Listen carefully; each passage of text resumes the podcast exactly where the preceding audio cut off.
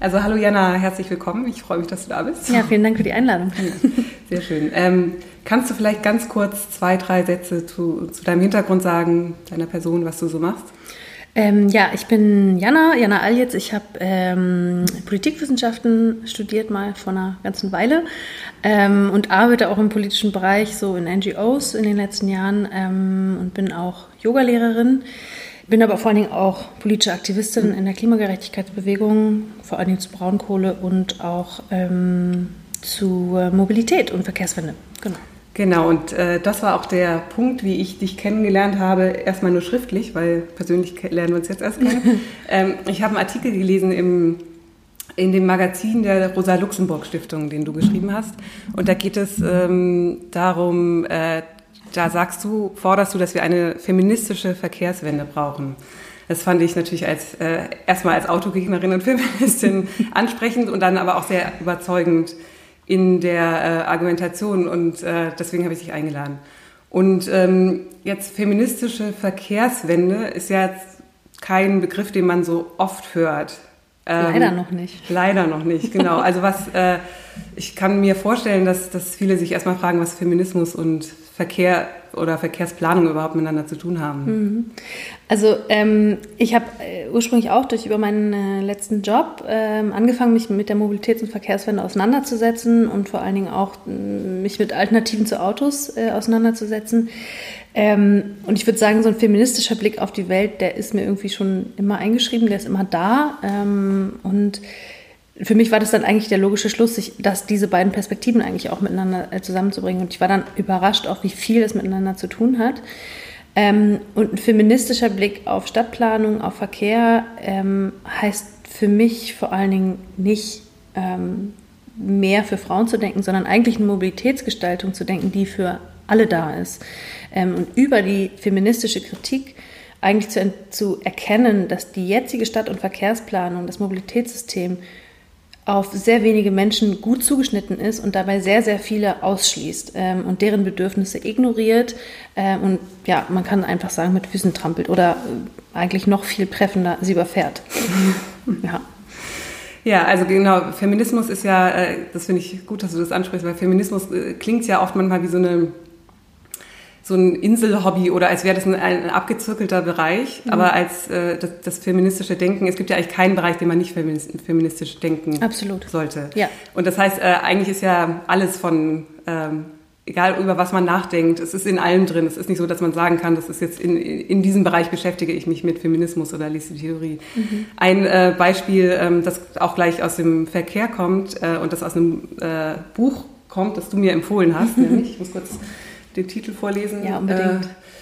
Äh, äh von Ka äh, Caroline oder Caroline Criado Perez, äh, Invisible Women. Und da geht es da geht's darum, dass, ähm, dass es eigentlich einen ähm, Gender Gap in der Datenerfassung gibt. Also mhm. dass äh, historisch äh, kaum Daten von Frauen erfasst wurden und deswegen, wenn man sich jetzt in Planungsfragen auf Daten bezieht, diese Frauen dann äh, auch nicht äh, vorkommen können und es natürlich aber trotzdem so unter dem Mantel der Objektivität läuft, weil es ist ja äh, faktenbasiert, datenbasiert. Und ein Beispiel, was irgendwie äh, in dem Buch kurz angesprochen wird, ist, ähm, dass die Stadt Stockholm ähm, ähm, einen neuen Zugang, einen äh, feministischen oder genderneutralen Zugang zu äh, ihrer Stadtgestaltung angehen wollte und sich ein Journalist äh, etwas mokiert hat darüber und gemeint hat, was hat das denn mit was hat es denn damit zu tun? Und äh, etwas provokant die Frage gestellt hat, äh, kann, äh, ist jetzt so, sozusagen, wo hört es auf? Ist Schneebeseitigung etwa, kann das auch sexistisch sein? Mhm. Das war einfach als provokante Frage gemeint. Und dann haben sich aber die ähm, Feministinnen dahinter geklemmt und, und stellte sich heraus, Schneeräumen ist tatsächlich genau. sexistisch. Wie kann denn, an dich jetzt ge gefragt, wie kann denn das sein, dass Schneeräumen sexistisch ist? Ja, ich fand das auch ein ganz, ganz tolles Beispiel. Ähm, auch, ja, auch ein, eben vor allen Dingen ein tolles Beispiel dafür, wie blind ähm, äh, diese vermeintlich universale Sicht ist, die eigentlich eine männliche und auf eine weiße Sicht auf die Welt ist. Ja, Schneeräumen ist sexistisch. Weil in, der, äh, in den meisten Städten der Welt, in denen es regelmäßig schneit, ähm, zuerst die großen Straßen von Schnee befreit werden, ähm, weil eben daran gedacht wird, hier äh, die Bevölkerung muss schnell zur Arbeit und ähm, Autos haben eben ein großes Privileg, eben den Vorrang eigentlich in jeglicher Verkehrsplanung. Ähm, die Gehwege äh, und Radwege wurden zuletzt von Schnee beseitigt oder eben gar nicht. Und das sind die Wege, die vorrangig von Frauen ähm, benutzt werden, weil sie eben auch für, für, Care-Arbeit, also für Sorgearbeit zuständig sind, die Kinder zur Schule bringen, einkaufen. Und das wird viel öfter mit Fahrrad- und Fußwegen ähm, äh, erledigt. Ähm, und dort fanden dann extrem viele Unfälle statt. Und die weitere Folgewirkung war dann eben auch noch, wenn Frauen sich verletzen und vielleicht sogar einen Krankenhausaufenthalt haben oder zu Hause gepflegt werden müssen, dass es ein Rattenschwanz an Arbeit liegen bleibt, weil die eben so viel Arbeit, Familienarbeit übernehmen. Ähm, und man eben festgestellt hat, dass man sogar Geld spart, wenn man äh, erst die Fuß- und Radwege von Schnee beseitigt, weil die eben vorrangig von Frauen ähm, benutzt werden und es essentiell wichtig ist, ähm, dass diese sicher sind. So, ja. Ja, ich weiß nicht, wie es dir dabei geht. Ich sage das jetzt mal ganz, ganz äh, ehrlich und offen heraus. Wenn ich äh, diese, äh, diese Kritik lese, dann passieren bei mir so zwei Sachen. Mhm. Einerseits äh, ist es absolut einleuchtend. Äh, und ich glaube, die eine Sache, die mir manchmal, ähm, die mir vielleicht ein Dilemma in meiner Einstellung als Feministin ähm, äh, Probleme bereitet, ist, dass das natürlich stimmt, dass 70 Prozent der globalen Pflegearbeit, unbezahlten Pflegearbeit von Frauen geleistet wird. Und ich natürlich aber, wenn ich lese, Frauen machen die Hausarbeit und machen die Pflegearbeit, irgendwas in mir auch sich dagegen aus, äh, mhm. auflehnt. Und ähm, ich ähm, eigentlich dagegen angehen will oder denke, ah, aber Frauen machen doch nicht nur Hausarbeit. Geht es dir auch so beim Lesen? Ähm, ja, ich kann den Widerstand total gut verstehen. Und ich glaube, was man aber immer mitlesen muss, wenn so ein Satz fällt, ist, die zu Frauen sozialisierten Menschen. Ja? Also die sind ja nicht per biologischem Geschlecht irgendwie besser dazu geeignet, Sorgearbeiten zu machen oder weil sie oder sie übernehmen 70 Prozent, weil sie es so wahnsinnig gerne machen oder dafür so geeignet sind oder irgendwie die emotionale Sensibilität mehr dafür haben, als es Männer haben. Ähm, insofern, ähm, das muss man, glaube ich, mitlesen. Ähm, und es ist eben auch so, dass Frauen diese Care-Arbeit zusätzlich zu ihren anderen Arbeiten machen. Ja, es ist ja, also die meisten Frauen gehen auch noch einer Lohnarbeit äh, nach. Ähm, die Care-Arbeit wird einfach nur noch zusätzlich gemacht. Ähm, und ich glaube, wir, ich unterstelle jetzt einfach mal, dass wir uns irgendwie in einer relativ ähnlichen sozialen Blase auch bewegen. So, wir sind beide zwei weiße, akademisch gebildete Frauen, die in Berlin leben. Wir sind, glaube ich, in einem Umfeld unterwegs, wo das auch schon, wo es Verbesserungen sichtbar sind. Wir sind äh, irgendwie mit vielen Männern umgeben, die auch viel Sorgearbeiten oder viel mehr Sorgearbeiten übernehmen als schon unsere Väter- und Großvätergeneration. Aber im globalen Schnitt ist das halt überhaupt nicht repräsentativ. So. Und ähm, de facto muss man auch sagen, dass spätestens wenn Mutterschaft und, und Familie kommen oder es darum geht, Alte zu pflegen, ähm, es einen totalen Backlash gibt, was Geschlechterrollen gibt. Auch bei Paaren, bei Frauen, die vermeintlich schon sehr, sehr weit sind und die super feministisch sind. Und das hat wiederum ganz viel mit gesellschaftlichen Strukturen zu tun, die uns zu diesen Frauen machen, die, denen es gar nicht anders übrig bleibt, als diese ganze unbezahlte Sorgearbeit zu machen.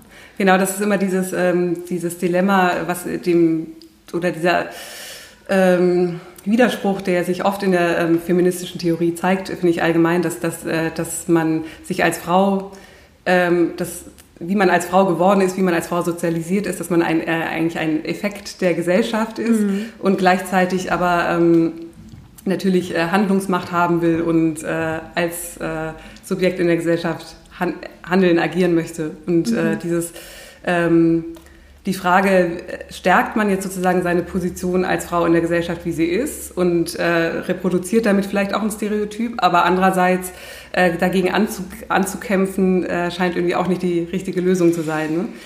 Beziehungsweise ich habe das Gefühl, es geht ja hier erstmal in erster Linie um Anerkennung. Anerk sichtbar machen, deswegen ja auch dieser Titel Invisible Women. Mhm. Also erstmal, äh, um etwas sichtbar zu machen, was bisher einfach gar nicht sichtbar ist. Also wenn, wenn man von Arbeitswegen spricht oder wenn die Stadtplanung von Arbeitswegen spricht, dann meint sie eigentlich den Commute oder die, die, die das Pendeln, Pendeln zum ja, Arbeitsplatz. Ja. Ähm, oft aus den Vororten in die, in die Stadt hinein äh, und äh, all die ganzen Arbeitswege, die äh, für Care-Arbeit, ob jetzt von Frauen oder Nicht-Frauen, äh, mhm. ähm, zurückgelegt werden, also die das Kind zur Kita bringen oder irgendwen ins äh, Krankenhaus bringen, äh, in die Schule bringen oder abholen, dass das gar nicht als Arbeitswege anerkannt wird. Das ist ja irgendwie, ähm, das ist ja so im, im, im Kern des Problems. Ne? Auf jeden Fall. Es geht unbedingt um Anerkennung, also erstens um Sichtbarmachung und zweitens um Anerkennung, dass das eben Arbeit ist und vor allem auch keine Arbeit ist, die äh, in irgendeiner Form aufschiebbar ist. Ja? Care-Arbeit, Sorgearbeit ist immer dringend und jetzt und sofort ähm, und ist nie erledigt. Das ist wirklich äh, sehr, sehr perfide. Ähm, aber in dieser Sichtbarmachung und Anerkennung ähm, ist eben auch die Krux, äh, das ist ja kein individuelles Problem, es ist ein gemeinsames gesellschaftliches Problem. Und deswegen finde ich das auch so wichtig, ähm, eher zu denken, wie können wir uns gemeinsam organisieren, was können wir für Kampagnen entwickeln, was können wir für Strategien, gemeinsame Strategien entwickeln, um das sichtbar zu machen, um diese Anerkennung herzustellen. Was braucht es auch für politische Maßnahmen in der Folge? Ähm, weil du gerade die Frage aufgeworfen äh, hast, was wie soll, wie soll man sich verhalten? Ne? Also, weil als Einzelkämpfer gegen Stereotype anzulaufen, also das ist auf jeden Fall das beste Versprechen für das nächste Burnout. So. Ähm, aber das politisch zu thematisieren und sich eben mit anderen Betroffenen ähm, zusammenzuschließen und, und das so sichtbar zu machen, ist, glaube ich, der effektivere Weg. So. Ähm, ja, und eben solche Bücher zu schreiben, zu lesen, hm. darüber zu reden. genau. Ähm, ja, und dann eben auch mh, hm, und ich glaube, das finde ich, ist einer, für mich einer der zentralen Schlüsse auch aus diesem Buch, ähm, dass es eine urdemokratische Frage ist. Diese ganzen Stadtplanungen, die auf die Bedürfnisse von Vollzeit ähm, arbeitenden Männern zugeschnitten sind, die lange Pendelwege machen, die ist ja darauf zurückzuführen, dass nur solche Männer in der Stadtplanung sitzen und nur solche Männer Straßen bauen. Ähm, und das heißt, wir müssen andere Perspektiven in alle möglichen Entscheidungs- und Planungspositionen reinbringen. Das ist enorm wichtig und da meine ich auch nicht nur ähm, andere Geschlechter, sondern auch mehr schwarze Menschen, ähm, Menschen mit körperlichen Behinderungen, junge Menschen, alte Menschen, die haben einfach andere Bedürfnisse, was das Bewegen in der Stadt und das Sein in der Stadt angeht. Und diese Bedürfnisse wurden, ja, wie ich vorhin schon sagte, bisher überfahren. Genau.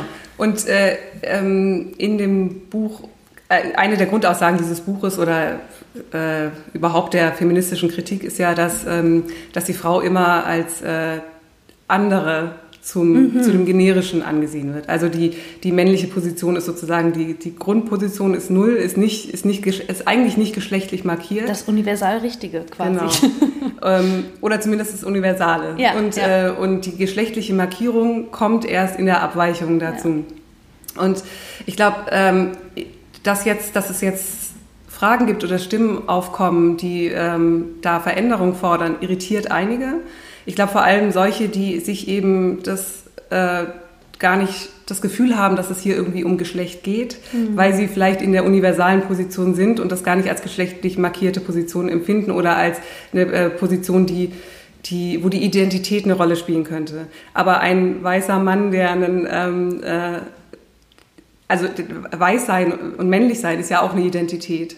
Und aber anscheinend. Die unmarkierte Identität. Eine, genau. Ja. Aber es wird erst sichtbar oder, oder wir, die, die ganze Kritik, die wir ja sehr viel hören in den letzten Jahren an, oh, Identity Politics und die Linke zerhaut sich selbst mhm. und, äh, und jetzt hört mal auf darüber zu reden, es nervt und es, ähm, äh, ihr macht alles kaputt, wir müssen uns auf wichtigere Sachen konzentrieren.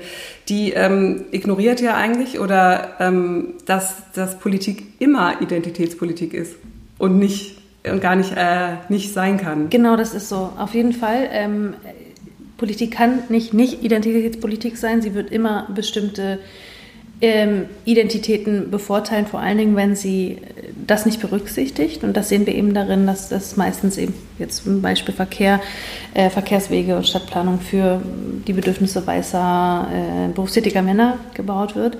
Aber hinzu kommt auch noch, und deswegen finde ich das so wichtig, eigentlich nicht nur feministisch äh, zu analysieren, sondern auch intersektional zu argumentieren, weil auch Geschlecht äh, steht als Identität ja nicht alleine. Ähm, das heißt, davon sind immer auch Klassenfragen berührt, berührt äh, davon sind immer auch ähm, Fragen von Race berührt ähm, und die muss man dann finde ich, automatisch und fairerweise direkt mitdenken. Ähm, und insofern ist es nie immer nur eine Geschlechterfrage. Es ist immer auch eine Klassenfrage und es ist immer auch eine Frage von rassistischer Diskriminierung, von Ableismus. Inwiefern werden äh, ja, Verkehrswege auch für körperlich fitte Menschen gemacht, ja, äh, und so weiter und so fort. Und das, da fängt es dann an, richtig, richtig spannend zu werden. Mhm. Ich glaube, dieser intersektionale ähm, Zugang ist äh, extrem wichtig, auch deswegen, weil wenn man jetzt in, in dem Gefüge sozusagen an einer Schnur zieht und äh, das Gewicht in eine andere Richtung ver, verschiebt, dann geht es natürlich äh, wiederum zu Lasten anderer Menschen, mhm. anderer Identitäten, anderer ja. Hintergründe. Und wenn jetzt irgendwelche ich glaube, worüber ich später gerne mit dir sprechen möchte, ist das, äh, ist das, ähm, das Thema Angst, das Thema, dass, äh, hm. dass Frauen auf der Straße im öffentlichen Raum Angst haben und ähm, in bestimmten Gegenden Angst haben, in bestimmten äh, Situationen Angst haben. Und ähm, wenn man jetzt sozusagen Stadtteile für Frauen sicherer macht, da, so dass sie sich ähm, auf der Straße sicherer fühlen, dann dann geht es oft einher mit anderen Problematiken, zum Beispiel der Gentrifizierung, die dann wieder ähm, ökonomisch benachteiligte Leute aus diesen ähm, Bereichen geradezu verdrängt. Also mhm. es kann auch sozusagen ein, der Versuch, es für eine ähm, Lebensweise, ähm, eine Identität zu stärken, kann auch dazu führen, halt andere wieder zu verdrängen. Also es ist ein ganz kompliziertes Gefüge. Es ist auf jeden Fall ein kompliziertes Gefüge und deswegen würde ich sagen, dass der Anspruch sein müsste, ähm, eine Stadt- und Verkehrsplanung an denen auszurichten, die in all diesen Fragen eigentlich am schwächsten dastehen. Ja? Also, und ich sag mal so, eine sichere Stadt ähm, ist prinzipiell eigentlich auch, sollte für alle sicher sein. Also mal das banale Beispiel von diesen, wir kennen sie alle, sind in allen Städten zu finden, diese dunklen ähm, Tunnel, Durchgangstunnel von, von Brücken oder so, ja. Total gruselige Orte. Ähm, die stinken meistens, die sind dunkel. Das sind einfach die perfekten Orte für Überfälle. Und ähm, da fühlen sich nicht nur Frauen unsicher, da fühlen sich alle unsicher, außer vielleicht so ein paar äh, starke junge weiße Männer, die irgendwie da durchlaufen und die dann auch eher als Aggressoren wahrgenommen werden.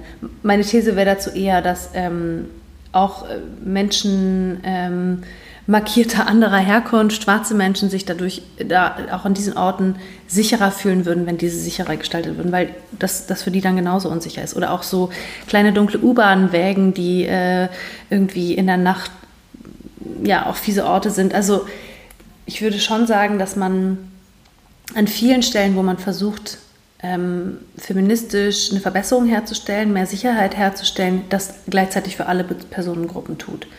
Und dann eben auch mitdenken, kommt man ja eigentlich mit dem Rollstuhl auch durch. Mhm. So. Das sind jetzt so die, die ähm, praktischen Fragen. Ich glaube, da mhm. kann man viel machen.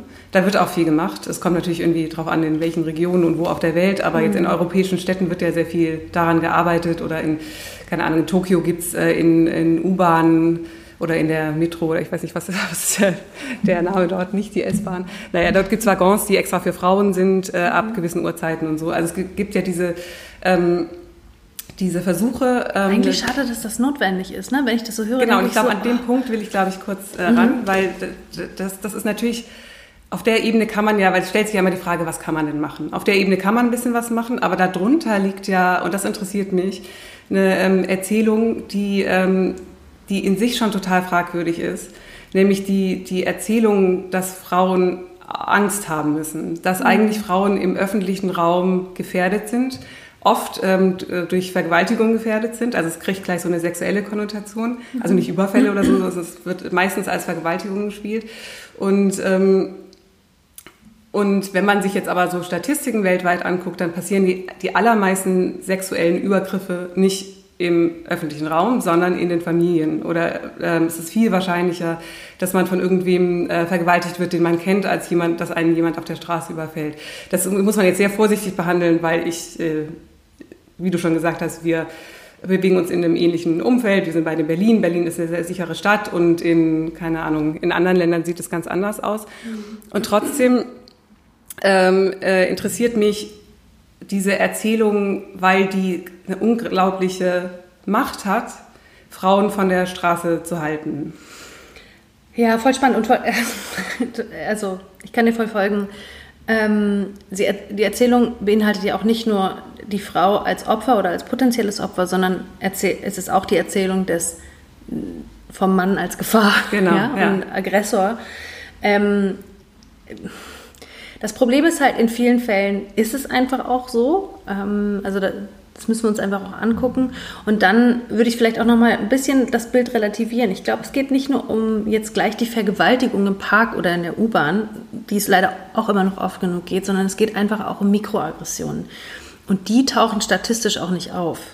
Ähm, wenn jemand innerhalb der Familie äh, missbraucht, vergewaltigt wird, dann, dann taucht sowas in der Regel irgendwann in Statistiken auf, weil es hoffentlich dann irgendwie auch zur Verfolgung kommt.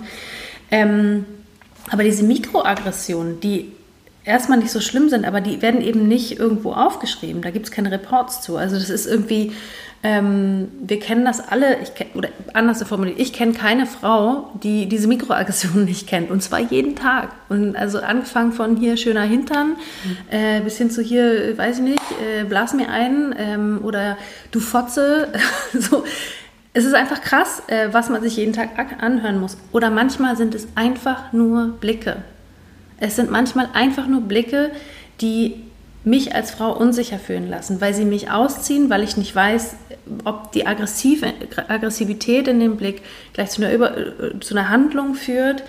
Ähm, oder auch, und das kennen wir auch, ja, wenn man sich dann gegen solche verbalen Belästigungen wehrt und sagt, ey, lass mich in Ruhe, ähm, deine Meinung zu meinem Arsch interessiert mich nicht, behalte es für dich, ähm, dann kippt es ja oft sofort, ne? Dann, dann werden die Männer ja sofort aggressiv. Ähm, ich frage mich, genau. Und ich, ich beantworte eine Frage immer noch nicht so richtig. Nee, nee, nee, ich, ich, äh, ich, die, äh, ich weiß gar nicht, ob es eine äh, Antwort darauf gibt. Ich mm. finde aber gut, dass wir da, ich glaube, das ist ein wichtiger Kern, weil ich mich jetzt frage, ist es so, dass, äh, also die, ich weiß ganz genau, was du meinst mit diesen Mikroaggressionen, mit den Blicken, mit diesen ganzen kleinen Zeichen, die einem ja irgendwas sagen. Und ich frage mhm. mich jetzt, ist, die, ist das, was sie einem sagen, immer, hier ist, gibt es eine Gefahr? Oder ist es nicht oft auch einfach, du bist hier nur Gast im öffentlichen Raum. Der gehört eigentlich uns. Ja, genau. Und es muss nicht gleich eine Gefahr sein. Also es gibt, ähm, ich, äh, wir haben noch über ein anderes Buch in unserer E-Mail-Konversation mhm. davor gesprochen. Leslie Kern heißt äh, die Autorin und mhm. die, äh, das Buch heißt Feminist City. Und das ist gerade bei Verso rausgekommen. Und da, äh, sie hat lange in London äh, gelebt und da spricht sie davon, dass auch eigentlich so positive, ich habe auch mal in London gelebt und äh, ich kenne, wusste genau, was sie meint, wenn man über die Straße läuft und dann sagt irgendwer zu einem, Cheer up, Love. Mhm. Ähm, was ja eigentlich erstmal süß klingt, ne? Du ja. lächelst nicht. Ja. Äh, und das ist ja keine Aggression. Und trotzdem, äh, das beschreibt sie ganz gut, sagt es eigentlich, wenn du dich hier in diesem Bereich bewegst, dann hast du eigentlich aber auch zu lächeln. Wir hätten dich gern schön und nett und freundlich, Mädchen. Zumindest äh, ist äh, völlig evident, dass das zu keinem Mann jemals gesagt werden würde. Ja. Cheer up, love. Und ähm, was da implizit drin ähm, steckt, ist nicht, die Drohung, ich vergewaltige dich gleich, äh, sondern eher sowas wie, das ist unser Territorium und du darfst dich hier drin aufhalten, aber bitte unter bestimmten, Kondi also ja. sozusagen Voraussetzungen. Ja. Dann Finde ich eine total interessante Formulierung, ähm, dass du das so, nochmal so klar machst, ne? von wegen, den öffentlichen Raum, der wird so gestaltet, dass Frauen der Eindruck vermittelt wird, sie seien nur Gast. Äh, und es geht ja auch um Territoriumsfragen. Ähm, das, was wiederum mich bringt zu ähm, den beiden anderen Beispielen, die ich in meinem Essay auch mit reinbringe, dieses Manspreading. Ne? Also Männer machen sich im öffentlichen Raum breit, gerade gerne auf Bänken oder in U-Bahn sitzen spreizen ihre Beine, als hätten sie irgendwie einen 3-Meter-Pimmel so. Ähm, und man sieht dann oft genug so eine Frau daneben, die sich da hinquetscht und irgendwie versucht zu vermeiden, dass die Oberschenkel sich berühren, weil das einfach, weil man das halt irgendwie mit fremden Männern wirklich keinen Kontakt haben will in der Regel. Ähm, und für mich ist eigentlich die Verlängerung davon ähm, dieser Trend, dass Autos immer größer werden. Ja, das ist auch so eine extreme Territoriumsfrage. Dieses und das machen, das macht der, das Patriarchat, dieser männliche Blick, diese Selbstverständlichkeit, sich den Raum zu nehmen.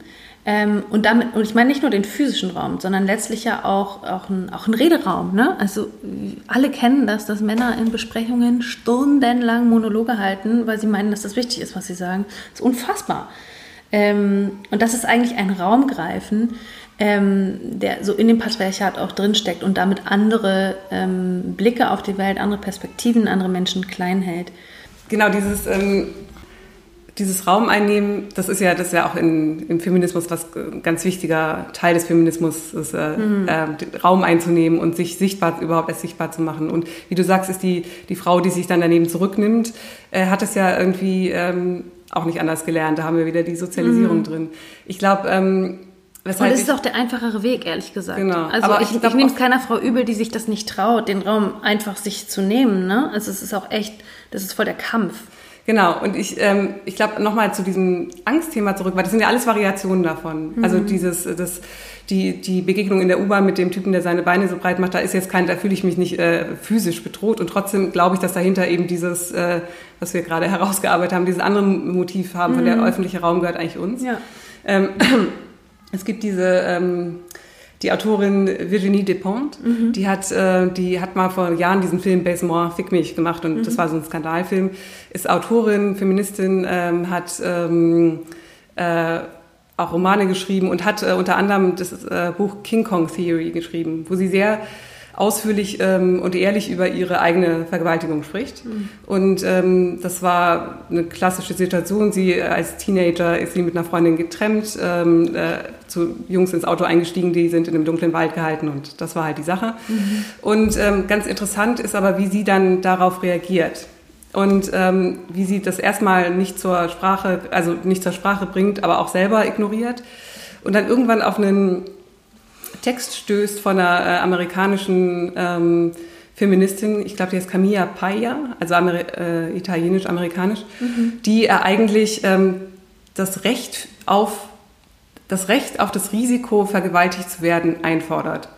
Und Virginie Despentes, genau, ich sehe jetzt seinen Blick, und Virginie Despentes beschreibt, wie sie erstmal genauso reagiert und mhm. denkt, was? Das ist ja abstoßend. Und dann aber irgendwas bei, in ihr anfängt, sich zu lockern und befreit zu sein, weil sie meint, die Städte sind gemacht, wie sie sind. Die, äh, das, äh, die, ähm, die Erzählung geht nicht auf die Straße, ähm, ist, ist überall.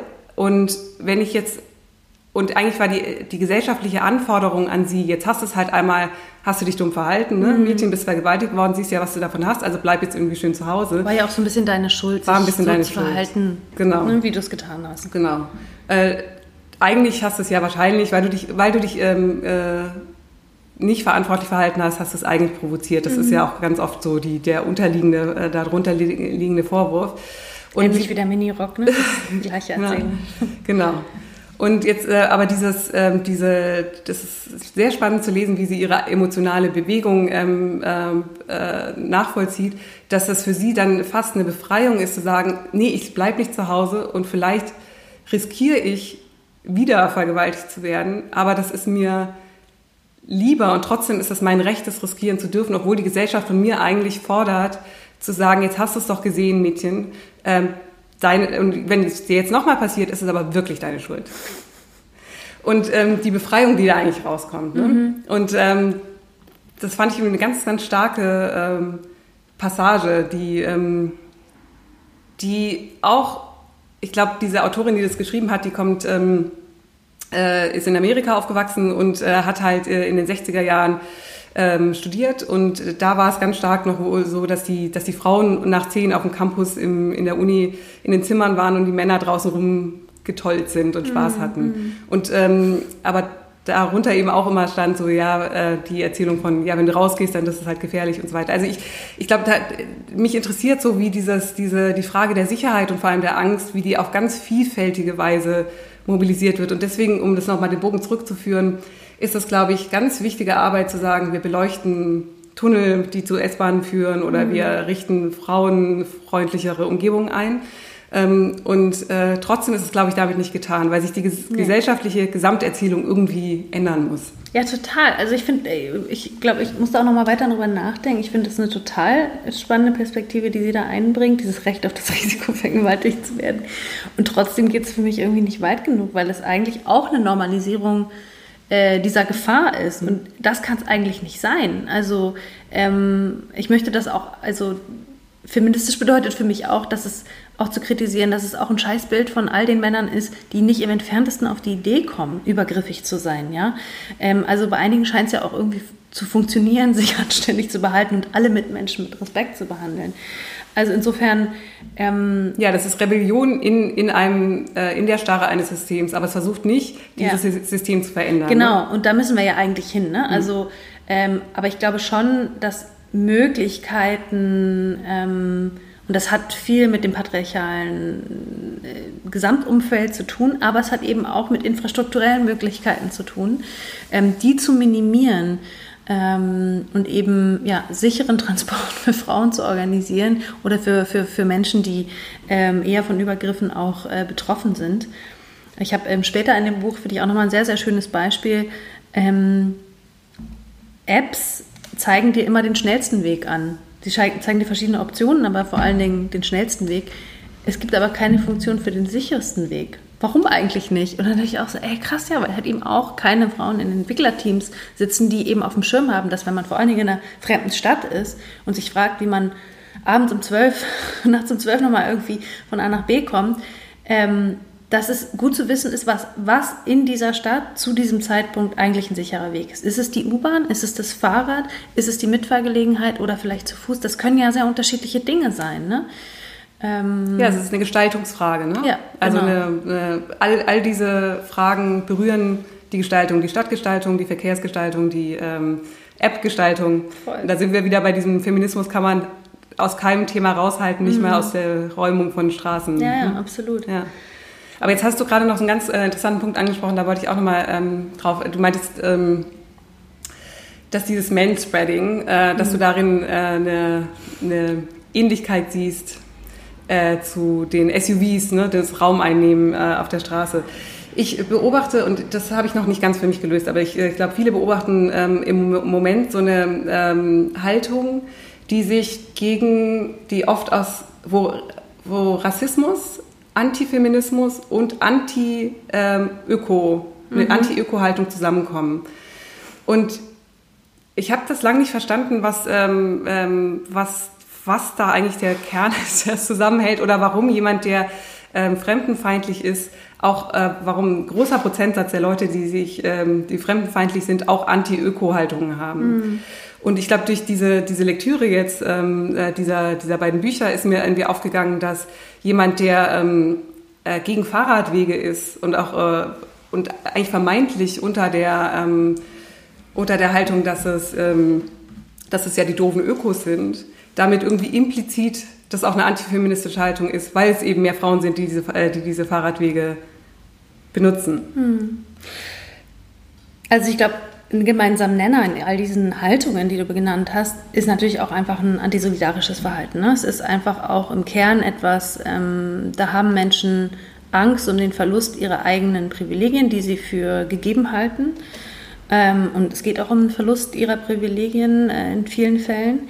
Ähm, aber es geht auch um ein solidarischeres Verhalten der Umwelt gegenüber, äh, an Frauen gegenüber, äh, Menschen anderer Herkunft gegenüber, schwarzen Menschen gegenüber und so weiter und so fort. Ich glaube, das ist auf jeden Fall ein gemeinsamer Nenner. Ähm, aber ja, es gibt eben auch ganz klare Verschränkungen. Und ich glaube, es ist so, gesamthistorisch muss man, glaube ich, auch sehen, dass mh, mm, wir natürlich auch in einem Zeitalter leben, wo extrem viel ähm, Progressivität vorherrscht. Also was wir in den letzten Jahr, Jahrzehnten an Frauenrechten, homosexuellen Rechten und so weiter erkämpft haben, auch die Schwarzenbewegung, ähm, da ist ganz, ganz viel passiert und es ist historisch relativ normal, dass es dann auch einen Backlash gibt. So. Und dieser Teil der Bevölkerung ähm, repräsentiert so ein bisschen diesen Backlash, also dieser, diese Rechten, die jetzt auf der Front sind. Ich will das überhaupt nicht relativieren oder irgendwie klein halten. Das ist wirklich, ich halte das für eine der größten Gefahren. Und ich gehe auch davon aus, dass Parteien wie die AfD ähm, im Prinzip Klima zum neuen ähm, Migrationsthema machen werden, das neue Hassthema wird, auf jeden Fall. Ähm, oder in den Strecken ist das ja auch schon der Fall. Aber ja, es geht letztendlich darum, dass es immer noch einen großen Teil in der Menschheit gibt, die sich weigern, ähm, sich in irgendeiner Form solidarischer zu verhalten und ähm, damit eben auch Menschen Platz, Rechte, Privilegien einzuräumen, die sie abgeben müssten. Genau, also dass Gleichberechtigung eigentlich ein Nachteil ist an, an Ja, und das muss man einfach, also nehmen wir das, Verkehr, das Verkehrsbeispiel, weil es da irgendwie auch so schön plastisch ist, ja. Ähm, eine echt gute Fußgänger- und Fahrradpolitik macht nicht nur bessere Fußgängerwege und Fahrradwege, sondern nimmt den Raum von den Autos. Es geht gar nicht anders. ja, wir können hier nicht weiter, was ist die Danziger, dreispurig, vierspurig. Ähm, wir können nicht in der Innenstadt vierspurige äh, Straßen haben ähm, und gleichzeitig gute Radwege haben. Die muss von denen genommen werden. Also und das, das ist quasi der Verteilungskampf, der da jetzt auch gerade stattfindet. Mhm. So. Ja, apropos äh, Raum einnehmen, ne? also das ist ja, es muss ja gar kein SUV sein, überhaupt äh, zu beanspruchen, dass man vor dem Haus ein Stück öffentlichen Raum durch sein Auto besetzt ist, ist ja eigentlich schon Raum Und zwar einnehmen. kostenlos, genau. in den meisten Fällen absolut kostenlos. Ja. Selbst ein Anwohnerparkweis, äh, Anwohnerparkausweis kostet in, in Berlin, glaube ich, irgendwie 36 Euro, das ist irgendwie nicht mal 3 Cent am Tag, also völlig absurd. Ja. Ähm, und Parkplätze, das finde ich auch ein sehr, sehr gutes Beispiel. Parkplätze sind ja auch so ähm, Extremraum greifen, weil sie nur Parkplatz sind. Man kann sie für nichts anderes benutzen. Es ist sogar illegal, sie für was anderes zu benutzen. Wenn ich da jetzt meine Hängematte aufbauen möchte oder ein Beet anpflanzen möchte, ist das illegal, obwohl das öffentlicher Raum ist, der theoretisch allen gehört. Aber wird so ein Parkplatz funktioniert, auch, auch Straßenraum für, für Autos, ist ausschließlich und exklusiv Autos vorbehalten. Und das ist wahnsinnig ignorant und extrem ungerecht. Ja, ja. Ja, wie, die, wie das so alles äh, zusammenkommt, diese Abwehrhaltung. Ähm, ich habe das einmal an einem, das ist jetzt nur etwas anekdotisch, ich habe da noch keine Lösung. Es ist mir nur an einer Stelle mal aufgefallen, dass ich mit einem Bekannten gesprochen habe, der, ähm, glaube ich, sich auch durch ähm, Gentrifizierung einfach bedroht fühlt, durch Verdrängung. Mhm. Ich weiß nicht, ob er davon direkt betroffen ist, aber ich glaube, das, das, äh, das Gefühl, da ähm, ändert sich was in der Stadt und ich bin vielleicht nicht Teil davon, das äh, schien ihn irgendwie zu bedrohen. Und in diesem Gespräch äh, war sehr auffällig, dass er wiederholt das Wort Gentrification mit Gender verwechselt hat. Also er hat immer, immer gesagt, hm. na du weißt schon wegen Gender. Und äh, irgendwann habe ich gemeint, ich weiß nicht, äh, aber mein, was meinst du, meinst du Gentrification? Ah, ja, ja. Und aber, dass es wiederholt passiert ist, äh, ich interessiere mich natürlich auch für psychoanalytische äh, analytische Theorie und da ist es äh, natürlich kein Zufall, dass es wiederholt äh, passiert ist, zeigt nur, obwohl es ja komplett andere Dinge sind, dass das für ihn aber alles in einem Topf ist. Mhm. Also Genderfragen, äh, Gentrifizierungsfragen, wahrscheinlich auch Ökofragen. Aus seiner Perspektive eine Progression, vor der er Angst hat. Genau. Bei Gentrification natürlich auch eine Progression, im, ja, aber in, aus seiner Perspektive eine Progression, die vor der er Angst hat, die äh, ihm seine Privilegien streitig macht. Das ja. ist äh, sehr, sehr witzig. Ja, voll. Naja, und ich glaube, der andere Teil ist, glaube ich, auch noch so ein bisschen ein gewisser, also um nochmal auf diesen Antisolidarismus äh, zurückzukommen, da ist wirklich auch ein harter Egoismus, der sich da irgendwie stark macht. Ähm, äh, weil mir jetzt gerade einfällt, dass ich auch gerne noch eine Anekdote erzählen möchte. Ich ähm, habe äh, jetzt knapp zwei Jahre in Brüssel gelebt. Eine Stadt, die extrem stark von Autos dominiert äh, ist bis Corona. Also ich glaube, da ändert sich jetzt gerade eine ganze Menge. Und extrem viele SUVs. Ähm, also es ist wirklich pervers. Und ich habe einfach mal aus so einer Laune heraus so einen, so einen Typen, der direkt vor meiner Haustür parkte, mit so einem riesen Viech, ja, ähm, habe den mal gefragt, warum er so ein Auto fährt. Und er guckte mich völlig irritiert an und sagte, na, ich habe Kinder. Wieder die Sicherheit. Ja, und gleichzeitig hätte die Antwort nicht dümmer sein können, weil ein Kind braucht zum Transport keinen 2-Tonnen-SUV. Ja? Also kein Kind ist so groß. Ähm, und gleichzeitig verunsichert, also das Leben seiner Kinder ist in dem Moment sicher, indem sie in diesem 2-Tonnen-SUV sitzen. Aber das Leben aller anderen Kinder ist halt äh, viel unsicherer, ja, weil die nicht mal über die Motorhaube gucken können.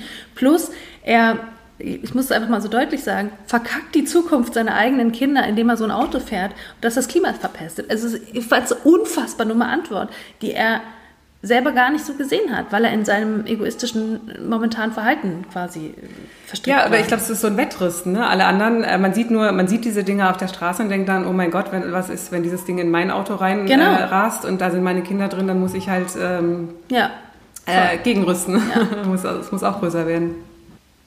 Ja, ich glaube, dieses Wettrüsten ist ein total guter, gutes Stichwort. Ähm, es ist, ja, alle brauchen irgendwie das wieder größere, vermeintlich sichere Fahrzeug, weil alle anderen so ein Fahrzeug haben. Und das wiederum erscheint mir schon auch als sehr männlich ansozialisiertes Verhalten von größer, schneller, weiter, höher, besser und äh, Wettkampfdenken. Ähm, ja, das ist einfach sehr, sehr, sehr nah beieinander. Ähm, weshalb ich ja, wiederum diese, diesen SUV-Trend und diese, generell die Privilegierung von Autos als Teil des Patriarchats, als Verlängerung des Patriarch Patriarchats ansehe. Ja. Mhm.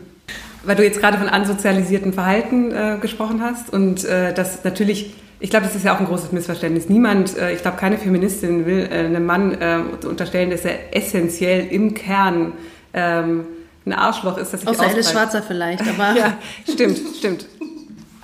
Da hast du vollkommen recht. Es gibt, es gibt Stränge des Feminismus, die das wollen. Äh, muss man einfach sagen, es gibt wirklich äh, leider äh, schiefe Ausläufer des Feminismus, die ja. einfach nicht witzig sind und die sowas behaupten. Aber ich glaube, zu denen zählen wir uns einfach nicht mehr. Nee, genau. Deswegen bin ich hier auch mal von, äh, davon ausgegangen, dass, dass wir uns da einfach einig sind. Aber das stimmt natürlich, die Stränge gibt's.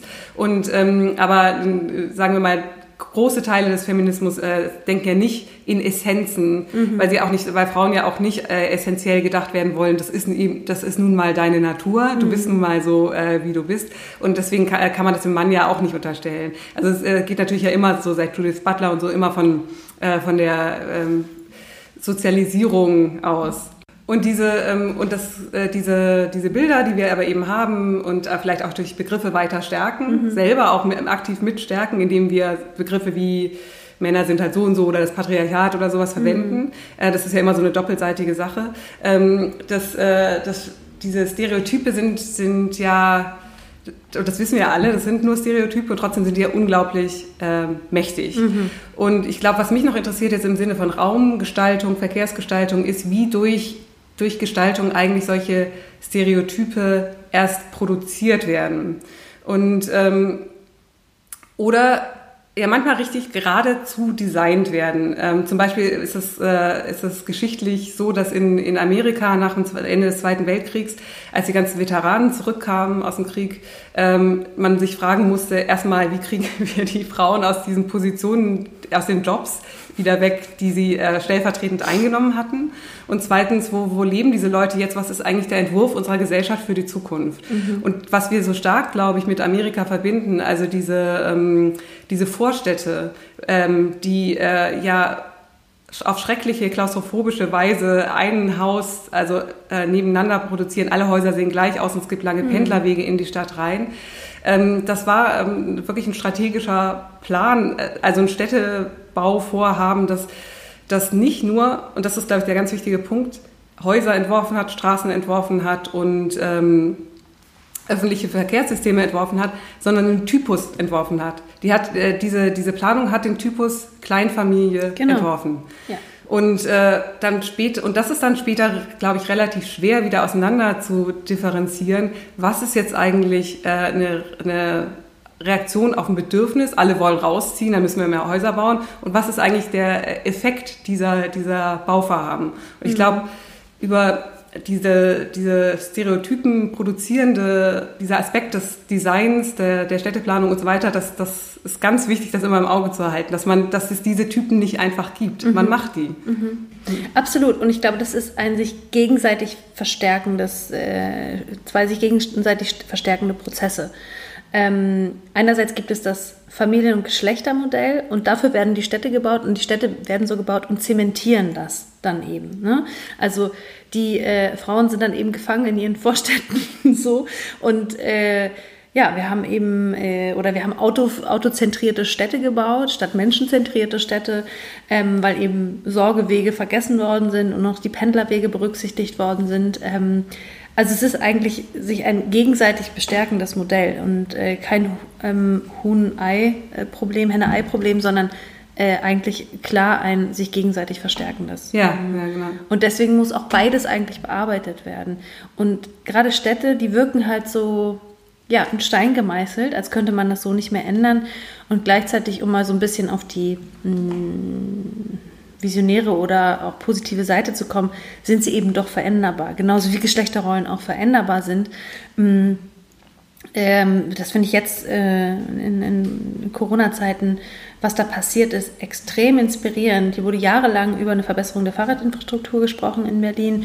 Wir haben dieses total erfolgreiche Fahrradvolksbegehren gehabt. In der Praxis ähm, ist doch recht wenig passiert. Und jetzt, zack, mit Corona vor allen Dingen einige Vorreiterbezirke wie in Kreuzberg haben zack Autospuren einfach weggenommen. Ja, wie ich es vorhin beschrieben habe, den Autos muss der Platz weggenommen werden, Fahrradwege werden hingebaut und es werden damit neue Realitäten geschaffen und zwar relativ schnell. Ja. ähm, bestimmte Straßen äh, sind am Sonntag jetzt Spielstraßen. Da dürfen überhaupt gar keine Autos rein. Ja, das wäre vor einem Jahr noch undenkbar gewesen. Also das, was wir vermeintlich in Stein gemeißelt haben, ist dann doch auch wieder veränderbar und relativ schnell veränderbar. Auch die Art und Weise, wie wir jetzt öffentliche Verkehrsmittel nutzen. Ähm, mit dem Wissen, was wir haben, wer damit fährt, für welche Zwecke da, damit wohin gefahren wird, könnten diese auch eigentlich relativ schnell und kostengünstig auch verbessert werden. Und das wiederum gibt mir dann wieder Hoffnung, ähm, weil Geschlechter- und Familienmodelle sind im Wandel, ähm, haben sich schon lange verändert und die Stadt muss es dann eben entsprechend auch tun. Und ja. das kann sich dann auch wieder gegenseitig verstärken. Ein anderes Beispiel dafür wäre, ähm, in Barcelona sind diese Superblocks gebaut worden, die Superias, ähm, um vor allen Dingen auch mehr Begegnungsräume und ähm, den Stellenwert von, von Sorgearbeit auch um, sichtbarer zu machen. Und das ist ein toller Effekt. Ja? Wenn wir also Raum haben, wo Menschen sich begegnen können, wo Sorgearbeit sichtbarer wird, wo Menschen sich unterstützen können, dann haben wir da auch wieder mehr Anerkennung, weil das eben nicht hinter Vorstadtwänden passiert und damit seine, äh, keine Bedeutung erfährt, ähm, sondern es eben sichtbar in der Nachbarschaft geschieht. Ja, ja aber ich glaube, dieser, dieser, dieser nachbarschaftliche Aspekt, der ist ähm, total wichtig und äh, der schafft, glaube ich, auch, äh, der schafft nämlich, äh, jetzt sind wir wieder bei dem Thema Sicherheit, der schafft auch Sicherheiten, mhm. die, äh, die gar nicht so eingeplant werden müssen als... Ähm, äh, das ist jetzt nur eine, eine Zone, für, in der sich nur Frauen aufhalten dürfen zum Beispiel. Ähm, ich erinnere mich daran, dass in, ähm, in, in New York gab es ja irgendwann auch so große Umstrukturierungsbestrebungen, wo... Ähm, Leider habe ich gerade seinen Vornamen vergessen, aber Moses ist, glaube ich, sein Nachname. Mhm. Äh, so ein Städteplaner ähm, äh, eigentlich New York zur autogerechten Stadt gemacht hat. Und äh, die, die Hauptaktivistin aus so einer nachbarschaftlichen ähm, äh, Gruppe heraus, die sich dagegen engagiert äh, hat und dagegen gelehnt hat, äh, war Jane Jacobs. Mhm. Und die hat diesen, diesen Begriff geprägt, ähm, Eyes on the Street. Also sozusagen, wenn, wenn viel los ist auf einer Straße, wenn es für viele äh, oder in einer, in einer Gemeinschaft, wenn das äh, für viele verschiedene äh, Aktivitäten genutzt wird, also nicht einge... Ähm, zugewiesene Zonen für hier arbeitest du, hier lebst du, sondern mhm. wenn sich alles mischt, dann ist eigentlich immer jemand wach und es sind immer genug Leute auf der Straße und dann fühlt sich auch niemand unsicher, weil mhm. eigentlich eigentlich sozusagen der, der Gedanke von CCTV-Kameras oder Überwachungskameras nur viel besser. Ja. Also ähm, wenn, wenn, wenn die Straße belebt ist, dann fühlt man sich auch sicher und dann ähm, und da, dazu gehört aber eben ähm, und weil, weil wir jetzt über Gestaltung geredet haben, das ähm, ist man muss dann Platz machen in der Gestaltung für ein Element, das man nicht kontrollieren kann. Mhm. Und ich glaube, das geht oft gegen den gestalterischen Impuls, weil der eigentlich oft auf dem Reißbrett entwerfen will, hier also vorab bestimmen will, äh, wie sich die Leute verhalten. Ja. Und das ist aber nicht vorauszusehen. Und äh, wenn es zu rigide durchgesetzt wird, dann führt es ja eigentlich immer, historisch sieht man das, zu Ghettoisierung und den schrecklichsten Vernachlässigungen. Mhm. Letztendlich geht es darum, ähm, multifunktionale Räume zu schaffen. Ne? Also den Räumen nicht nur eine, eine Funktion zu geben, sondern mehrere Funktionen zu geben. Ähm, also das habe ich in der Form auf jeden Fall auch schon mal gehört. Ich finde das interessant, was, was du da von der Jane Jacobs erzählst. Ähm, und es geht, äh, greift vor allen Dingen auch wiederum das, das äh, Argument auf, zu sagen, ähm, ja, wir wollen eben StadtplanerInnen haben, oder Stadtplaner muss man eigentlich sagen, in dem Fall muss man wirklich nicht gender, Stadtplaner haben ähm, Bereiche auf dem Reißbrett entworfen. Zum Einkaufen, zum Leben, zum Arbeiten. Also eine ein, ein, monofunktionale und eindimensionale Planung einer Stadt. Ähm, und die Stadt der kurzen Wege ist genau, genau das Gegenteil. Du kannst nämlich ganz viel in der Nachbarschaft machen oder kannst alles in der Nachbarschaft. Du musst deinen Kiez fast gar nicht mehr verlassen. Ähm, kannst Wege miteinander verbinden. Das sind auch viel mehr die Wege, wie sie Frauen dann eben auch machen, mit verschiedenen Zwecken und so weiter. Und ähm, das sind eben, ja, ganz äh, kurze Wege, viele kurze Wege in der Nachbarschaft und nicht diese eindimensionalen Wege. Und es gibt damit dann auch keine Durchfahrtsstraßen mehr, die unsicher werden, weil sie nur noch Durchfahrtsstraßen sind. Und ich glaube, da sind wir dann wieder bei Jane Jacobs. Ja, genau. Ja. ja. Ja, ein Robert Moses hieß er jetzt. Ist mir Robert Moses. Und der ist auch unter anderem deswegen bekannt geworden, weil. Ähm, wollen wir hier doch nicht den einen Mann, den wir hier mit in die Sendung nehmen, genau. noch Seinen den Namen, Namen etwa vergessen. Das, das macht man dann nicht. Ähm, ich glaube, der ist auch deswegen unter, der ist ja sehr berühmt und ist unter anderem deswegen aber auch in die, ähm, in die Technikethik eigentlich eingegangen, ähm, als Negativbeispiel dafür. Also de, in der Technikethik ist eine lange Frage, ist sozusagen ein Objekt, ein Werkzeug, ist es in sich schlecht? Böse mhm. oder macht erst der Gebrauch das Böse? Mhm. Also sozusagen ist die Waffe ähm, äh, ist sozusagen äh, erst, wenn ein Mörder die Waffe aufgreift und jemanden damit erschießt, ist das erst die böse Handlung oder steckt es in dem Objekt schon drin? Und das war eine lange Debatte. Lange hat man gesagt, nee, es ist der Gebrauch. Und das hat sich aber irgendwann geändert. Und jetzt, jetzt würde man sagen, nee, nee, das ist schon da, ähm, also ein Design ähm, ist schon auch verantwortlich für die Objekte, die es hervorbringt. Und das eine ist doch auch dafür gemacht, zu töten. Schießen, genau, ja. aber wenn es niemand theoretisch, steht ja ja nicht drauf, schieße, aber es ist auf jeden Fall eine, eine, eine ethische Frage, die mal so und mal so beantwortet wird. Und ähm, Robert Moses ist in die Geschichte eingegangen als, äh, als Beispiel dafür, dass, ähm, dass Haltungen äh, gebaut oder ähm, produziert werden können. Äh, und zwar, weil er ähm, in New York ähm, die äh, auf seine, sein Bestreben hin die Brücken die, ähm, oder die Unterführung, also wenn man von, ich nochmal von vorne anfangen, wenn man in New York lebt und an den Strand will, mhm. ähm, äh, nach Long Island, da muss man mit dem Auto fahren. Mhm. Und, äh, die, und Robert Moses hat all das neu gestaltet. Und die Brücken, die aber zu diesen Stränden führen, sind so niedrig gebaut, dass öffentliche Busse nicht durchpassen. Mhm. Und ähm, und ich glaube, die Geschichte ist noch mal in, in der Realität noch mal ein bisschen komplizierter, als ich sie jetzt vereinfacht darstelle. Mhm. Es gibt auch Stimmen, die sagen, ja, aber es, es war, gar, war alles gar nicht so einfach. Aber trotzdem als Beispiel ist es, glaube ich, sehr... Ähm, sehr gut zu verwenden, weil wenn öffentliche Busse nicht durchpassen, dann können keine armen Leute, die sich kein Auto leisten können, zu die, überhaupt erst zu diesem Strand hin. Mhm. Und das heißt, die, ähm, die, äh, das Klientel, sagen wir, oder das Milieu, das sich dann dort ähm, aufhält oder die, die die Menschen, die den Strand nutzen können, sind dann einfach alle von einer äh, gewissen Herkunft. Sind einfach sehr homogen, ja. Einfach sehr homogen. Aber das ist auch weltweit so, ne? Also äh, überproportional Frauen, weiblich gelesene Personen nutzen öffentliche Verkehrsmittel und natürlich überproportional Menschen mit geringem Einkommen und das eben in vielen Ländern eben auch die schwarzen Menschen, gerade in den USA ist ein gute, gutes Beispiel, ähm, wird vorrangig eben von schwarzen Frauen benutzt. Ja, die hält man dann in dem Fall fern von den schönen Stränden. Genau. Ja. ja. Es ist wirklich, äh, ja, es ist wirklich zum Schreien. Also. Ja, also von Neutralität kann keine Rede sein. Nee, absolut nicht. Also bei keinem, bei keinem Design, auch bei einem Auto muss ich, also, und bei den Straßen, die dafür notwendig sind, das ist doch, ähm, das raumgreifende Element und das umweltzerstörerische Element, was damit verbunden ist, das kann doch nicht negiert werden. Also ähm, allein, dass dieses Auto 23 Stunden am Tag rumsteht ja, und Platz nimmt, ähm, der Energieverbrauch, äh, die Art und Weise, wie äh, die fossilen äh, Rohstoffe für die Produktion des Autos, aber auch für die äh, Inbetriebnahme des Autos irgendwie hergestellt werden müssen, das ist so eine lange Kette von Ungerechtigkeiten und von Ausbeutung, die kann man doch dabei nicht übersehen und sagen, oh, ich will ja nur bequem zur Arbeit fahren. Ja? ja.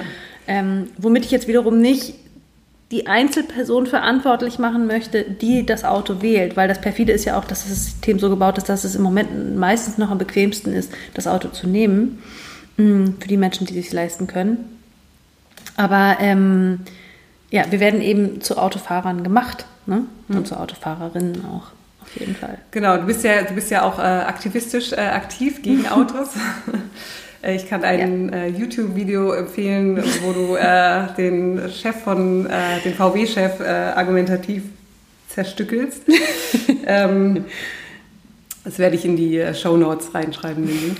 Ähm, und jetzt als Aktivistin ähm, nimmt man ja auch noch mal auf eine andere Weise Raum ein und ähm, stellt sich in den Raum und du hast, du hast das aber unter einem Pseudonym gemacht, ne? Deine, mhm. deine aktivistische Tätigkeit, da mhm. läuft das unter Tina Bülow. Ja. Kannst du was dazu sagen, warum, warum du dieses Pseudonym gewählt hast oder warum du, ähm, oder, oder, beziehungsweise meine Frage ist, glaube ich, wenn du diesen Raum wählst, dich als, äh, dich als Aktivistin ja noch auch noch mal anders im Raum zu positionieren. Äh, wieso äh, hat das was damit zu tun, dass du dieses Pseudonym wählst? Also in dem konkreten Fall, ähm, wir haben im letzten Jahr die internationale Automobilausstellung ähm, blockiert, weil sie für uns ähm, in der Klimagerechtigkeitsbewegung ähm, ein Symbolort ist für eben eine ähm, Verkehrspolitik von gestern, für eine ähm, Verkehrsindustrie von gestern, wo eben immer größere und dickere Autos präsentiert werden, wo das gefeiert wird, dass Leute sich irgendwie alle zwei Jahre ein äh, neues Auto vor die Tür stellen oder der Trend zum Zweit- und zum Drittwagen geht und so weiter und so fort. Und wir eben ein starkes Zeichen setzen wollten, dass Klimagerechtigkeit auch hier vor Ort beginnt und ähm, unser Verkehrssystem einfach von vorvorgestern ist. Also 20 Prozent der globalen Treibhausgas, der, der, der, nicht der globalen, der deutschen Treibhausgasemissionen kommen aus dem Verkehrssektor und davon 96 Prozent dem, dem, dem Straßenverkehr zu, zu, zugeordnet. Ähm, und deswegen haben wir diese Aktion gemacht und äh, wir haben eben immer ähm, eher sichtbare Sprecherinnen und ähm, ich war eben die Sprecherin dieser Kampagne. Ich hatte die ähm, zusammen mit Genossen und Genossinnen quasi ins Leben gerufen, diese Kampagne, und ähm, bin dann deren Sprecherin geworden. Und aus anderen Kampagnen und Sprecherinnenpositionen hatte ich schon die Erfahrung gemacht, dass man sehr persönlich angegriffen werden kann. Man macht sich angreifbar. Äh, Medien lieben personalisierte Geschichten, sind dann an der Person interessiert, sind an einer jungen, starken Frau interessiert, rücken sie in den Vordergrund, was unsere Kampagne total nutzt und wichtig ist ähm, was aber die Person angreifbar macht. Und äh, insofern musste ich mich als Person schützen, mh, mm, um nicht so sehr als Jana sichtbar zu sein, sondern eben als die, ja, fast schon Kunstfigur, als die Aktivistin Tina Velo. Ähm, und der ganz andere banale Grund ist natürlich auch, äh, dass ich öffentlich zu ähm, illegalen Aktionen aufgerufen habe und das auch nach wie vor äh, für richtig halte. Ähm, wir haben ja letztendlich nur eine Besetzung gemacht. Äh, also wir haben eben die internationale Automobilausstellung mit dann letztendlich 1000 Aktivisten und Aktivistinnen blockiert. Sehr erfolgreich. Ähm, was wir vor allen Dingen aber auch geschafft haben, ist durch die Blockade und durch die Ankündigung der Blockade im Vorfeld ähm, den Diskurs wirklich auch voranzuschieben und dann solche Begegnungen zu haben mit dem Volkswagen-Chef und mit dem einfach mal eins zu eins zu sprechen, der sich gerne in den Medien immer als äh, Öko-Vorreiter ähm, dargestellt hat. Absurd, als Vorstand eines Unternehmens, was für ein Prozent der globalen Treibhausgasemissionen verantwortlich ist, was das, ihr Geld daran verdient, immer größere Autos zu verkaufen, in Brüssel dafür kämpft, dass die Flottengrenzwerte bloß nicht heruntergesetzt werden, ähm, bestens vernetzt ist mit der mächtigen ähm, Politik der setzt sich halt regelmäßig irgendwie ins Fernsehen und sagt, ähm, der Klimawandel würde ihm am Herzen liegen. Ich hätte nicht mehr kotzen können. Ich glaube, das merkt man mir in dem Gespräch auch immer wieder an. Definitiv. Weil ich den Typen wirklich ja. für einen Verbrecher halte und auch den Volkswagen-Konzern nach wie vor für einen Verbrecher mhm. halte. Ähm, ja, jetzt bin ich ein bisschen abgekommen, aber ich glaube, das ist so ein bisschen die Geschichte dazu. Ähm, und diese, ja, diese, dieser Name der Tina Velo hat mir eben den Raum gegeben, eben nur die Aktivistin zu sein und alles andere musste erstmal keine Rolle spielen. Ja, weil man könnte ja sagen, also genau auf die gleiche Weise wie ähm, es so eine Unsicherheitserzählung gibt im öffentlichen Raum, im physischen Raum, gibt es mhm. natürlich die Unsicherheitserzählung äh, oder die Drohung, sagen wir mal lieber, für Frauen im digitalen Raum ganz genauso.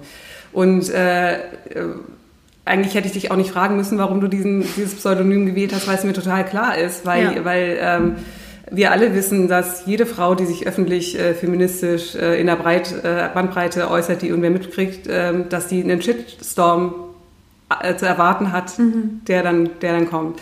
Und, Und, wie krass das eigentlich ist, ne? Also ich meine, wir leben im Jahr 2020. Ja. Äh, Meinungsfreiheit ist jetzt nicht irgendwie von erst äh, vorgestern erfunden worden.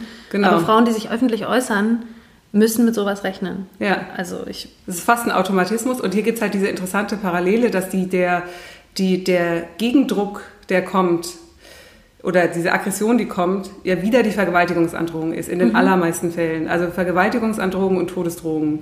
Die ich ganz konkret bekommen habe. Ja, also und viele Frauen kriegen es immer, immer auf dieser sehr stark körperlichen Ebene. Mhm. Also, es, ähm, also es wird nicht... Ähm, auf Argumente eingegangen. Es wird äh, aber auch, auch selbst Männer, auf deren Argumente nicht eingegangen wird, die öffentlich kritisiert werden, die werden aber nicht auf dieser körperlichen Ebene genau. bedroht. Und das ist, äh, das ist was, was einfach Frauen anziehen. Und ich glaube, hier gibt es einfach, ähm, weil, weil wir jetzt davon sprechen müssen, dass der digitale Raum auch ein öffentlicher Raum ist. Und äh, wir hatten diese, diese Vergewaltigungsandrohungen und äh, mhm. diese Unsicherheitserzählung, da haben wir vorhin drüber gesprochen, im physischen Raum. Mhm. Und ich glaube, das ist einfach die, die Spiegelung im digitalen Raum. Da ja, geht es einfach weiter. Äh, diesen, diesen Verbindung habe ich noch gar nicht gemacht, aber ist hier eigentlich total offensichtlich. Ja. ja. Die, Wort, die Worte, die ich immer benutzt habe, war, äh, die Hassmails äh, und Kommentare, die ich bekommen habe, bezogen sich alle auf mein Frausein. Ja? Also in irgendeiner Form, ob es dann eben die Mord- und Vergewaltigungsdrohungen waren oder äh, Beleidigungen, wie hässlich ich sei. Ähm, also es war immer irgendwie was, was Äußerliches, es hatte immer sehr, sehr direkt was mit meinem Frausein zu tun. Und das ist schon etwas, wo man denkt, so, wow, wo steht unsere Gesellschaft eigentlich, dass das, und ich habe keine einz, kein einziges inhaltliches Streitargument bekommen. Ich finde es voll okay, wenn Leute sagen, boah, ich finde, du bist ganz schön radikal, du gehst ganz schön weit oder ähm, ja, du warst irgendwie nicht so nett zum Volkswagen-Chef, ich mag den eigentlich ganz gerne. Das hätte man mehr alles sagen können. Ja. ich streite mich sehr gerne politisch und inhaltlich. Ähm, aber auf der Ebene, was soll ich denn dazu sagen? Was soll ich denn dazu sagen, wenn jemand sagt, ich gehöre vergewaltigt? Also es ist einfach äh, so, aber ich glaube, äh, die erwarten keine Antwort. Also ich glaube, das ist nicht, das ist keine Bitte um, äh, um Dialog.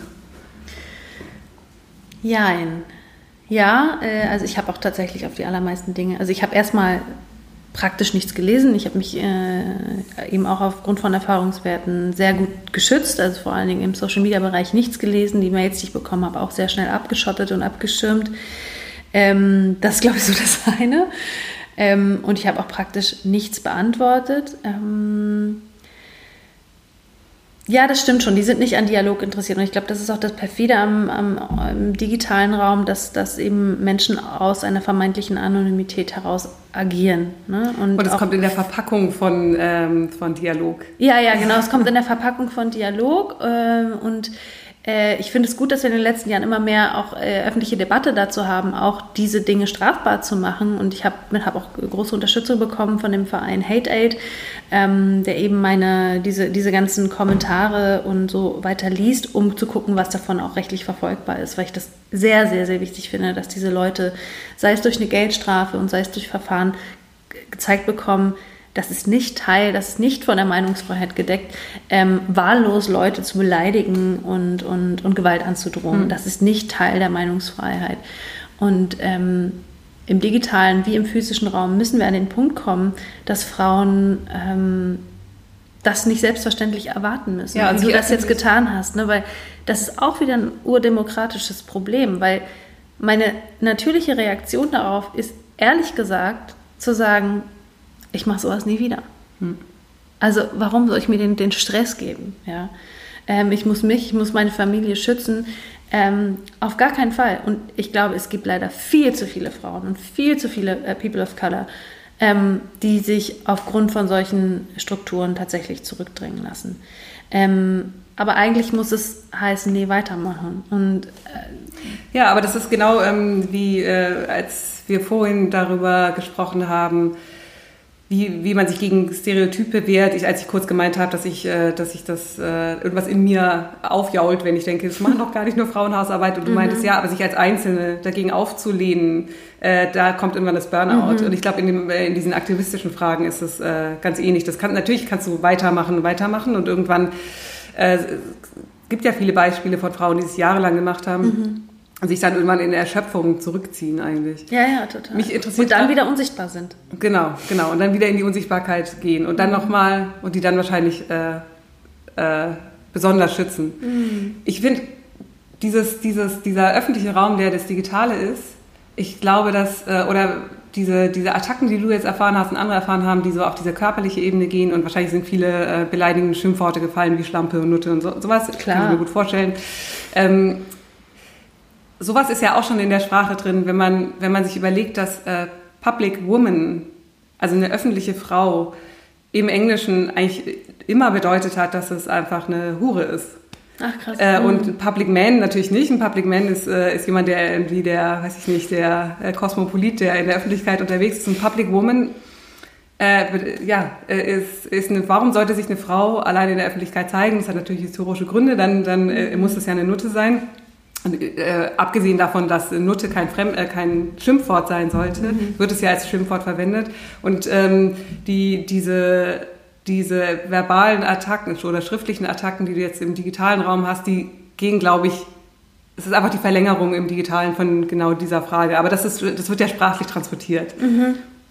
Ja, es ist, äh, das ist auch echt nochmal spannend. Es zeigt auch nochmal, wie sehr so ein Wahlrecht zum Beispiel oder ja, das Recht auch sich als äh, äh, politisch zu beteiligen ähm, einfach noch relativ wenig wert ist, wenn nicht eben auch die Gesellschaftsstrukturen dafür bereit sind, auch äh, eine Frau auf Augenhöhe auch wahrzunehmen, ne? sondern irgendwie da immer noch diese Konnotationen da auch mit drin sind. Das ist echt äh, gruselig eigentlich. Wie hast du das jetzt erfahren? Also mit dem VW-Chef zu sprechen, hast du das Gefühl, ähm, dass äh, du als Frau eher oder weniger ernst genommen wirst in deiner Rolle? Also ist, hattest du das Gefühl, dein Geschlecht hat da auch eine Rolle gespielt jetzt in dieser Fall. Diskussion? Immer, also das ist ja das Ding, das Geschlecht spielt immer eine Rolle. ähm, in der Rolle als Tina Boelio würde ich sagen, ähm, es kam auf die Gesprächspartner und Partnerinnen an. Ähm, als Aktivistin muss ich sagen, dass ich viel Sexismus auch in der Journalismuswelt erfahren habe, einfach weil ähm, Journalismus im Allgemeinen, aber vor allen Dingen auch so ein Aktionsjournalismus sehr stark auch von, von Männern dominiert ist. Und die haben mich als junge Frau sehr oft nicht ernst genommen. Ne? Ähm, das war auch schon, als ich für Ende Gelände gesprochen habe, die ähm, Kampagne gegen Braunkohle. Ähm, also es sind einfach richtig krasse Mackertypen. Kann man jetzt einfach mal so klar benennen. Es sind sehr oft krasse Mackertypen, die mhm. einen nicht ernst nehmen. Ähm, und gleichzeitig, das habe ich vorhin schon so ein bisschen erwähnt, ist der Fakt, als junge Frau ähm, aktiv zu sein, auch ein Vorteil, weil es eben eine bestimmte Medienaufmerksamkeit bedient und eine Neugierde und auch im Moment ein, gewünschtes Stereotyp auch bedient. Ja? Also ich will mich jetzt nicht mit, komplett mit denen gleichsetzen, ne? aber eine Greta Thunberg und eine Luisa Neubauer funktionieren auch, weil sie junge Frauen sind ja? und junge Mädchen sind. Und das ist eben spannend und neu. Ähm, und ich glaube, dass, dass ich definitiv auch da einen großen Teil der Aufmerksamkeit bekommen habe, weil, ich irgend, weil, weil die Medien eben auch gerne personalisieren. Ich habe immer betont, ich bin die Sprecherin eines Bündnisses, einer großen Kampagne von vielen Aktivisten und Aktivistinnen, die sich hier engagieren. Es geht nicht um mich, ähm, aber die Medien machen das eben dann ganz gerne daraus. Deswegen, es auch ein Vorteil. Und was GesprächspartnerInnen angeht, ich muss sagen, der Volkswagen-Chef, der ist ja an sich auch ein sympathischer Typ. Das muss man ihm einfach auch lassen. Ähm, ich hatte schon das Gefühl, dass das ein Gespräch auf Augenhöhe war. Aber es gab zum Beispiel ähm, Gesprächspartner, äh, in dieser ähm, grässlichen ZDF-Sendung Maybrit Illner, wo ich eben neben dem neben so einem vermeintlichen Autopapst und äh, dem Ministerpräsidenten von Sachsen, dem ähm, Tillich saß, heißt er, so heißt er, glaube ich. Jetzt auch nicht so mit Namen. Die mich wahnsinnig von oben herab behandelt haben. Ne? Und so ein, die keinen klassischen Sexismus so durch, durch Sprache äh, haben durchscheinen lassen, aber die mich so, hier das kleine Mädchen, ja. So wie Merz äh, die, die Luisa Neubauer auch in, äh, letztens in dieser Sendung einfach so wahnsinnig von oben herab behandelt hat und dafür auch extrem viel Shitstorm bekommen hat, weil es auch einfach, das ist nicht mehr zeitgemäß. Ja. Hast du noch was auf dem auf dem Herzen, auf dem Schirm, was wir, was wir noch nicht angesprochen haben, was du gerne noch einbringen würdest? Ich will dir noch erzählen, wie ich hergekommen bin. Das ist nämlich ganz aufregend für mich. Ja, aber ich, ich muss sagen, ich saß ja draußen und habe auf dich gewartet und dachte, das habe ich dir vorhin schon erzählt, ja. dachte, wie kommt die wohl? Wir haben uns ja, kannten uns ja nicht. Kommt die mit dem Auto? Ach nein, die kommt natürlich nicht mit dem Auto. Und dann kamst du äh, mit deinem Fahrrad an, äh, mit deinem kleinen Kind auf dem Genau. Ähm, mein Kind ist noch sehr jung, muss man dazu wissen. Die ist äh, gerade zwölf Wochen alt. Die kann also noch lange, lange nicht sitzen. Ähm, und die normale Transportmöglichkeit mit so einem Kind ähm, wäre ein Kinderwagen. Mm, und man kann so ein Kind auch in der Trage transportieren. Aber das hat tatsächlich, seitdem ich Mutter bin, meine Mobilität ist nochmal jetzt auf den Kopf gestellt. Alles, was ich vorher theoretisch schon beschrieben habe, ist für mich jetzt Praxis. Und die Frage, wie ich mich durch die Stadt bewege, ist jetzt einfach eine ganz andere. Ich habe ständig irgendwie Einkäufe und Baby-Stuff und halt das Baby dabei und irgendwie muss alles sicher sein. Und ähm, es fängt echt an, zum Problem zu werden. Ne? Also so, so banale Dinge wie ähm, der Bordstein, der zu hoch ist, ähm, die fehlenden Aufzüge bei U-Bahnen. Ähm, also ich wohne an einem U-Bahnhof, wo es keinen wo es keinen Aufzug gibt. Das ist einfach, gelinde gesagt, scheiße. Ähm, so, und dann stellt sich die Frage für mich, wie kann ich mich eigentlich in der Stadt bewegen? Plus, persönlich muss ich einfach sagen, ich laufe einfach total ungern und ich liebe Fahrradfahren. Und ich habe jetzt nach langer Recherche mir ein, ähm, mir einen Aufbau fürs Fahrrad besorgt, in den ein Maxi-Cosi reinpasst. Für alle, die es nicht wissen, Maxi-Cosi ist so ein, so ein Plastikgestell, was halt normalerweise in Autos reinkommt. Das ist ziemlich sicher für Babys, ähm, die vor allen Dingen noch nicht sitzen können. Und das kommt jetzt auf mein Fahrrad und tada, ich kann seit ein paar Tagen Fahrrad fahren. Du bist wieder mobil. Ich bin wieder mobil, ist richtig cool. Das ist für mich auch, das ist für mich auch ein Raum zurücknehmen. Also durch die Mutterschaft bin ich quasi erstmal extrem eingeschränkt ähm, in meiner Mobilität und meine Bedürfnisse haben sich total verändert und ähm, ich habe sie mir jetzt eben durch diesen, durch diesen Fahrradsitz und den Maxi-Cosi auf meinem Fahrrad ein Stück weit zurück äh, erobert und es ist ganz, ganz toll. Meine Tochter findet es auch super. Ähm, die hat entweder Spaß oder schläft ein. also es ist ähm, echt fantastisch und gleichzeitig fahre ich durch die Stadt und kriege so viel äh, staunende Blicke dafür. Ähm, vor allen Dingen Frauen fragen mich so, oh wow, was ist das? Das habe ich ja noch nie gesehen und ist ja cool. Ähm, also es gibt offensichtlich auch einen Bedarf danach, ja, ja. weil ähm, ich kann gar nicht wirklich Auto fahren. Also ich habe Führerschein, aber so, ich habe auch kein Auto. Wie zur Hölle soll ich mein Kind transportieren? Das ist eine entscheidende Frage und ich bin ja nun wirklich nicht die einzige Mutti in der Stadt. Ja, ja das ist eine total entscheidende Frage und da, äh, da auch wieder natürlich ein totales Politikum, weil diese ganze klassische äh, äh, Trennung, äh, Zweiteilung, an der sich die feministische Kritik natürlich seit 100 Jahren aufhängt zwischen privater Sphäre und öffentlich, also dem Zuhause und dem öffentlichen mhm. Raum, ähm, mit so einer Mutterschaft äh, natürlich äh, nochmal ganz anders gedacht werden muss, weil ähm, wenn, wenn du keine Möglichkeiten keine gestalteten Möglichkeiten findest, dich mit deinem Kind im öffentlichen Raum frei zu bewegen, dann wird diese sowieso schon ähm, äh, implizierte Erzählung, Frauen gehören mit den Kindern nach Hause, irgendwie durchgesetzt, durch, im physischen durchgesetzt, ja. durch äh, Ich bleibe dann halt zu Hause, ja. Genau. Wenn ich einen Termin im Prenzlauer Berg habe, sage ich halt, sorry, komme ich nicht hin. Mhm. So. Da muss ich den absagen, ist doch scheiße. Also, mhm. ähm, und ich merke jetzt auch nochmal, ähm, gerade in dieser ganzen Debatte um sich Radwege und so weiter, ich bin halt selber auch eigentlich so eine Rambo-Radfahrerin. Ne? Also ich bin da irgendwie recht brachial und zack, zack, zack und beschimpf alle und keine Ahnung, äh, trage aber auch einen Helm und so. Ähm, so, jetzt habe ich da so ein Baby auf meinem Fahrrad. Ich kann halt nicht mehr auf die gleiche Art und Weise fahren und ich merke, wie ich auch da viel mehr darauf angewiesen bin, dass es richtig gute Radwege gibt, die sicher sind. Ich will so einen Poller, weißt du, der das den abtrennt. Ich will nicht einfach nur so einen ruckeligen, abgetrennten, rot bemalten Streifen. Es ist so, das Bedürfnis hat sich geändert, das Sicherheitsbedürfnis hat sich verändert und ich merke, ah, die Stadt, so wie sie gebaut ist und die für mich vorher als irgendwie junge, fitte Singlefrau okay waren, sind jetzt richtig äh, unzureichend. Ähm, ja, so schnell kann sich ändern und es dauert nicht mehr lange. Ähm, dann ist man alt, dann hat man auch schon wieder irgendwie andere oder, Bedürfnisse. Ja, genau. Oder ja. ich breche mir ein Bein und, oder dauerhaft irgendwas am Rücken und muss im Rollstuhl fahren. Zack, ändert sich die Perspektive. Ja. Und das ist für mich auch Feminismus nicht immer nur vom eigenen auszugehen, sondern eigentlich schon diese alle potenziellen anderen Identitäten, die ich einnehmen kann. Und selbst wenn ich sie nicht einnehmen kann, mitzudenken. Hm. Ja, und zu sagen, ach Mensch, es gibt ja auch Menschen, die brauchen noch was anderes. Wie schwer ist es, Bordsteine flach zu gestalten? Wie schwer ist es, gute Fahrradwege zu machen? Wie schwer ist es, ähm, gut beleuchtete Tunnel, ein tolles ÖPNV-Netz und so weiter zu gestalten? Dann habe ich alle mitgedacht. Hm? Darum geht's. Schönes Schlusswort. Ja, schön. vielen, vielen Dank, Jana. Danke dir. Es war äh, ein äh, sehr spannendes Gespräch. War gut. Super.